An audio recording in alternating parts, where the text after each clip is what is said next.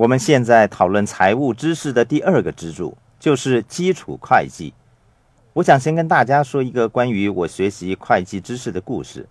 富爸爸曾经跟我说过，如果你想成为一个优秀的商人、企业家，你一定要学好会计和销售的技巧。如果你还没有掌握基本的会计知识，不用担心，在你有需要的时候，你自然会学到有关的知识。而且会计并不是想象当中那么困难的。可是，如果你只在课本当中学习有关的知识，那么会计将会是一个难以学会的科目。谈到 E、S、B 和 I 四个象限，其中有一点是很重要的。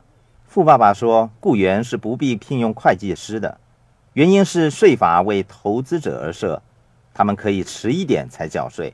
可是雇员不管他赚的钱有多少。任何的税法都跟他们沾不上边，因此他们不需要会计师。我在这里提到这个问题，是由于我是 S、B 或者 I 象限的人，我需要一名会计师。我从会计师的身上可以学到最好的会计知识。